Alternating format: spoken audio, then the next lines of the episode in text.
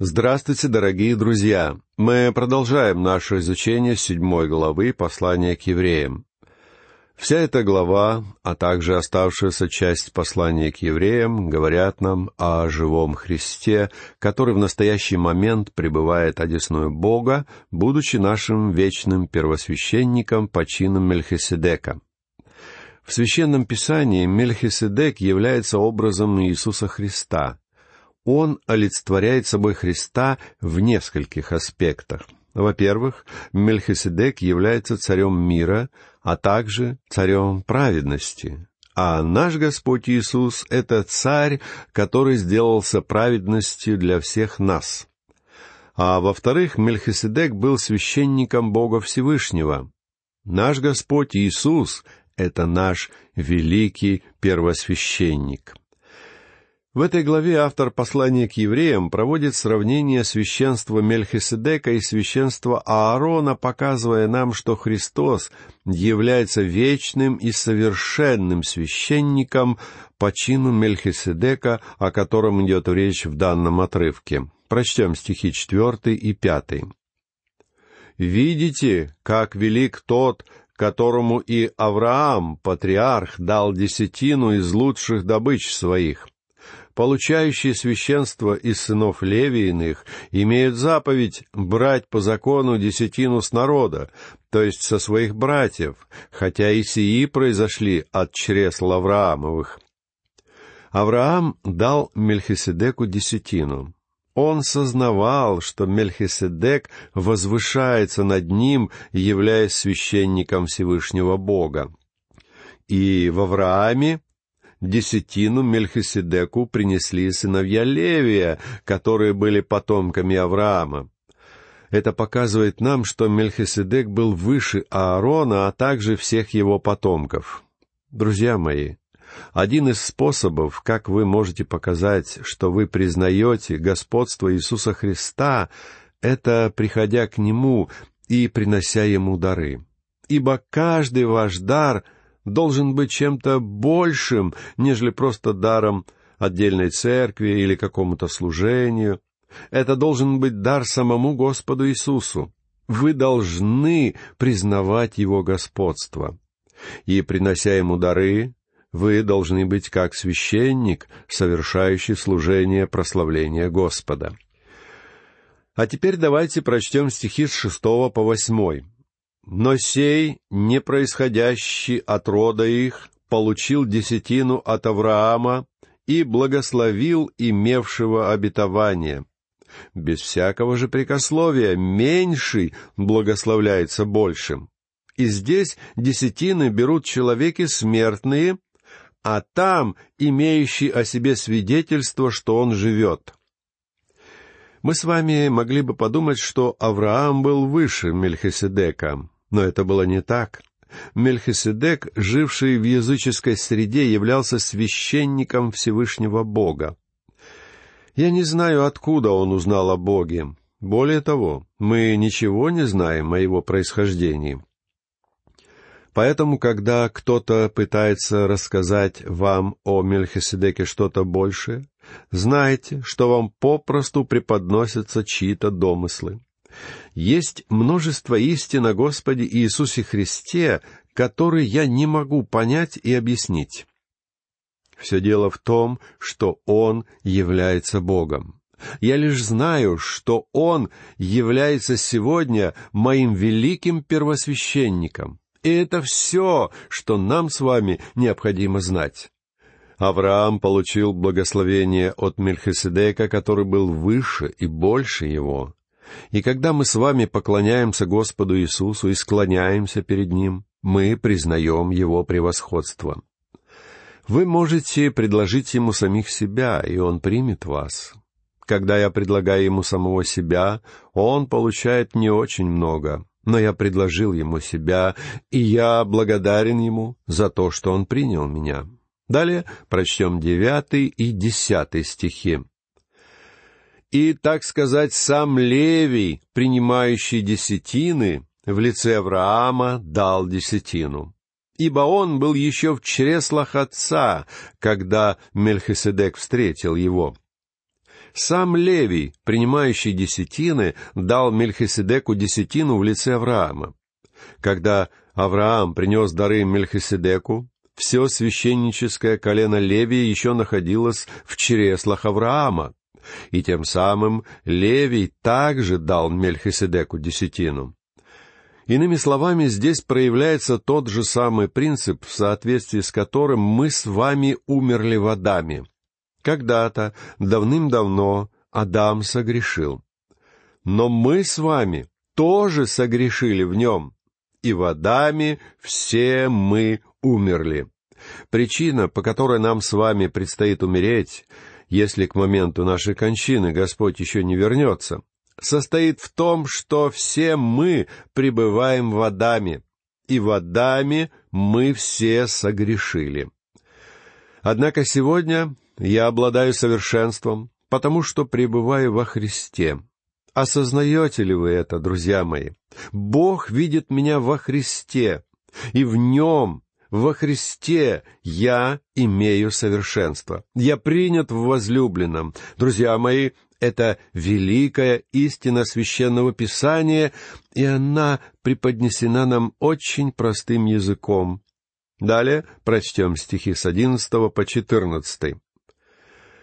Итак, если бы совершенство достигалось посредством левитского священства, ибо с ним сопряжен закон народа, то какая бы еще нужда была восставать иному священнику по чину Мельхиседека, а не по чину Аарона именоваться?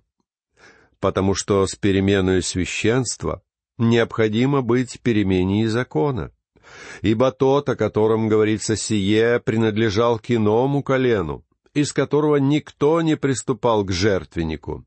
Ибо известно, что Господь наш воссиял из колена Иудина, о котором Моисей ничего не сказал относительно священства. Иными словами, отличительной чертой священства Аарона была его незавершенность. Оно никогда не достигало совершенства, то есть полного единения человека с Богом. Оно никогда не давало людям искупления и признания в глазах Бога, и поскольку оно никогда не достигало своей цели, мы все нуждаемся в Христе. Но Господь Иисус родился в колене Иуды, и потому Он никогда не мог стать священником на этой земле. Коленом священников было колено Левия. Вот почему священство нуждалось в изменении. Прочтем стихи с пятнадцатого по семнадцатый. И это еще яснее видно из того, что по подобию Мельхиседека восстает священник иной, который таков не по закону заповеди плотской, но по силе жизни непристающий. Ибо засвидетельствовано, ты священник вовек по чину Мельхиседека. Именно это говорит нам пророчество 109-го псалма относительно Мессии, который должен был прийти. Христос стал священником посредством своего воскресения из мертвых, и его жизнь не имеет конца, а система Моисея исчерпала себя. Она никогда не могла дать человеку то, в чем он нуждался, то есть дать ему совершенство. Прочтем стихи с 18 по 22.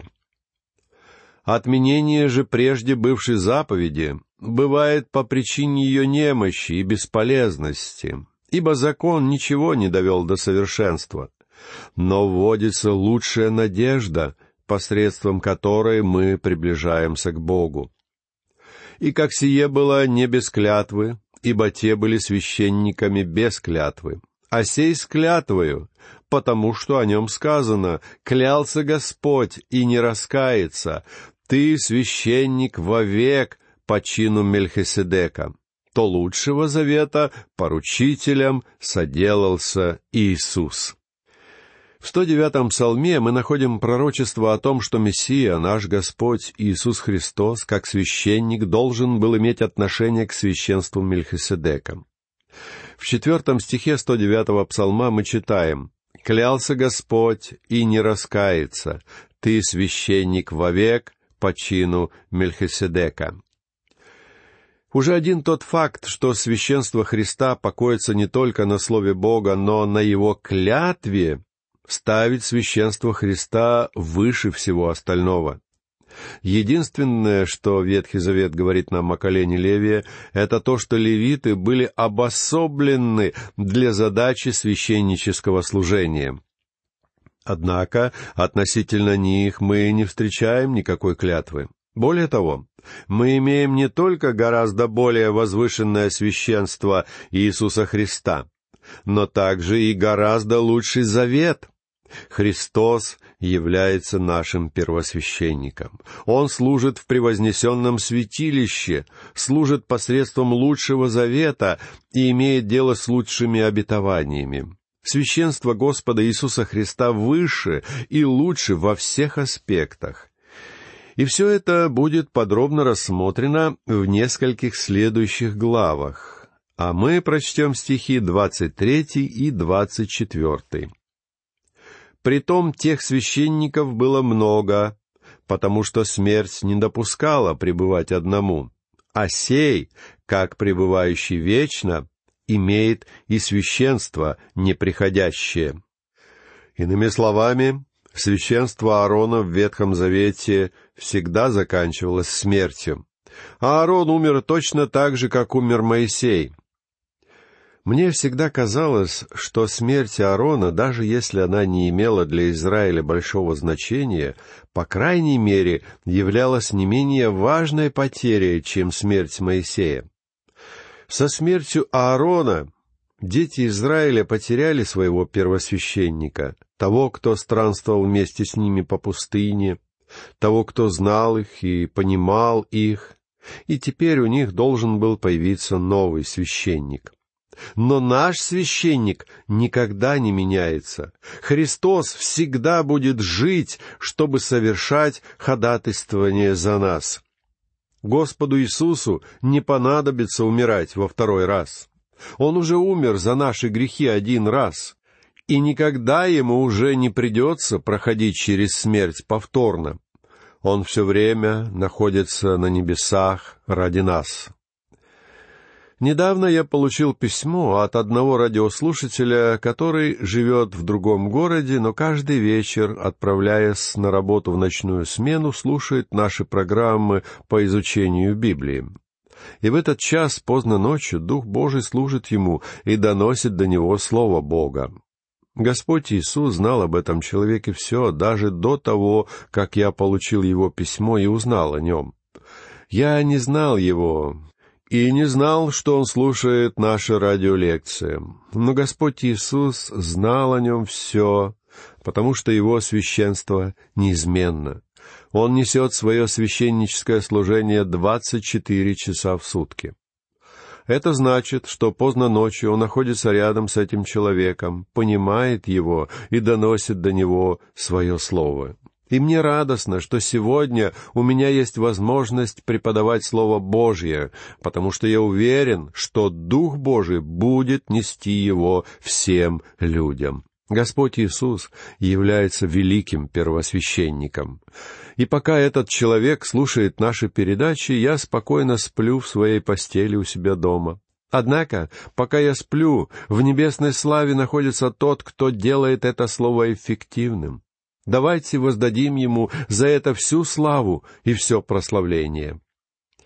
Следующий стих является, по всей видимости, ключевым стихом ко всему этому разделу, являясь самым сердцем евангельской вести. Прочтем двадцать пятый стих. «Посему и может всегда спасать приходящих через него к Богу, будучи всегда жив, чтобы ходатайствовать за них». Здесь в первую очередь сказано, что Христос жив. В этот самый момент Он жив. Мы с вами часто акцентируем смерть и воскресение Христа.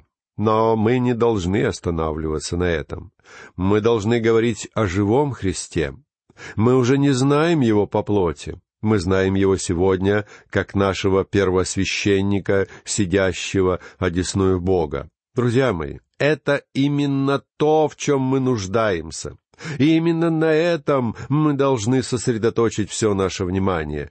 Он умер здесь, чтобы спасти нас, но Он пребывает в небесах, чтобы хранить наше спасение, ибо Он может всегда спасать приходящих через Него к Богу. Он способен спасти нас. Иисус способен спасти нас совершенным образом. Он является великим пастырем, который вплоть до этого самого момента не потерял ни одной из своих овец. Хотите узнать кое-что? Он никогда не потеряет ни одну овцу. Если вы принадлежите к числу его овец, вам может лишь казаться, что вам угрожает опасность гибели. Однако он находится на небесах ради вас и непрестанно присматривает за вами. Он всегда жив, чтобы ходатайствовать за нас. Ходатайствование на самом деле означает вмешательство. Он вступается за нас, и мы спасемся жизнью Его, как сказано в десятом стихе пятой главы послания к римлянам. Также апостол Иоанн пишет в начале второй главы своего первого послания. «Дети мои, сие пишу вам, чтобы вы не согрешали».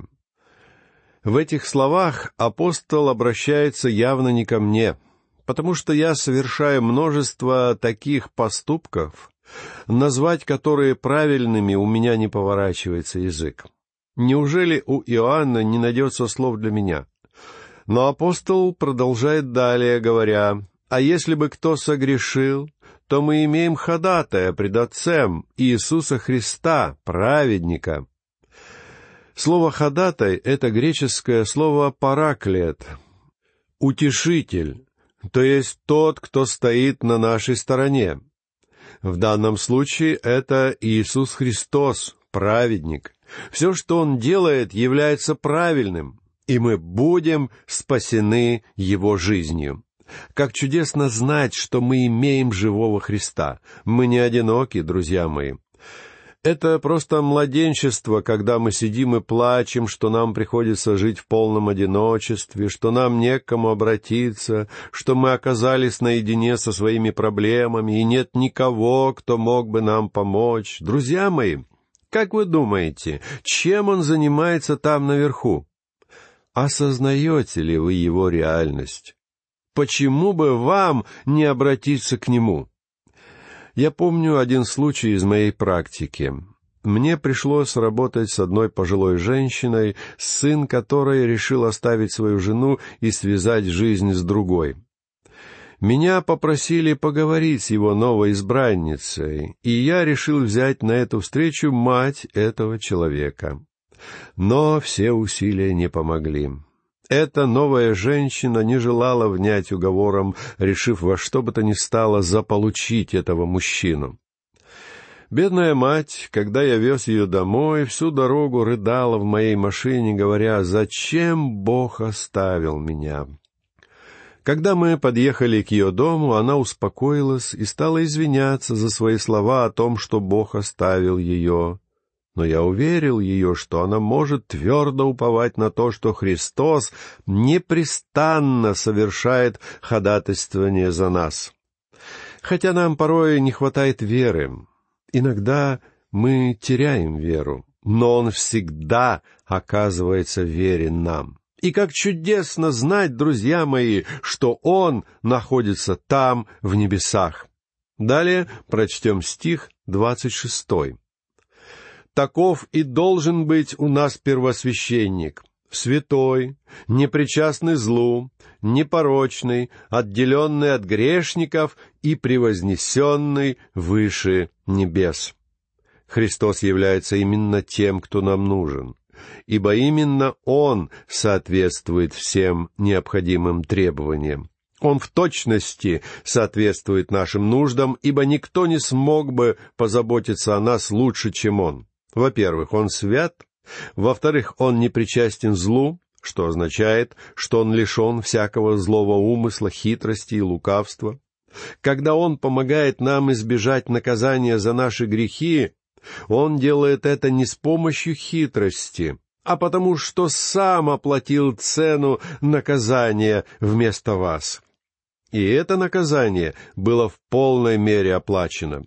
Кроме того, он непорочен, то есть далек от всякой нравственной нечистоты. И это, друзья мои, является ответом Бога на всякие грязные фильмы, музыку и литературу, которых сегодня найдется немало. Библия показывает нам абсолютно ясно, что Господь Иисус был непорочен, то есть удален от всего этого. И, наконец, Он отделен от грешников. Он был подобен нам, и в то же самое время не похож на нас. Он мог иметь дело с грешниками, общаться с ними, причем они не испытывали в его присутствии никакой неловкости но он не был одним из них. Враги Иисуса обвиняли его в том, что он имеет дело с мытарями и грешниками. И он действительно имел дело с мытарями и грешниками, но он не был одним из них, будучи отделен от грешников. Прочтем двадцать седьмой и двадцать восьмой стихи который не имеет нужды ежедневно, как те первосвященники, приносить жертвы сперва за свои грехи, потом за грехи народа. Ибо он совершил это однажды, принеся в жертву себя самого. Ибо закон поставляет первосвященниками человеков, имеющих немощи, а слово «клятвенное» после закона поставило Сына навеки совершенного. Заметьте, что Господу Иисусу Христу не было нужды приносить какие-то жертвы или приношения за свои собственные грехи, ибо у него не было таких грехов. И если бы Господу Иисусу было нужно возвратиться и умереть за вас еще раз, Он вернулся бы и умер бы, друзья мои.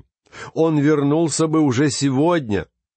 Но Ему не потребуется возвращаться и умирать заново, потому что Он уже умер один раз. Непрекращающиеся жертвоприношения закона Ветхого Завета, несомненно, представляли собой утомительную и нудную рутину. Наверняка священники, которые были вынуждены по несколько десятков раз в день совершать эти жертвоприношения, собирались у ритуального умывальника и жаловались друг другу на то, сколько раз в течение дня они уже проделали одну и ту же церемонию ибо им безостановочно приходилось совершать одни и те же ритуалы, продолжавшиеся в течение столетий со времен Авраама и этому не было конца. Я уверен, что сам Аарон признал бы, что все эти жертвоприношения действительно могут показаться утомительными. Но тем самым Бог хочет сказать нам нечто. Бог пытается сказать, что грех — это ужасное зло, которое обязательно требует пролития крови. Но тот, кто должен был однажды прийти, должен был взойти на крест за нас. И когда он сделал это, отпала нужда в пролитии крови. Цена наказания была полностью оплачена нашим святым, непричастным злу, непорочным первосвященником. Друзья мои, давайте будем непрестанно славить Его за это. И на этом я хочу попрощаться с вами. Всего вам доброго. До новых встреч.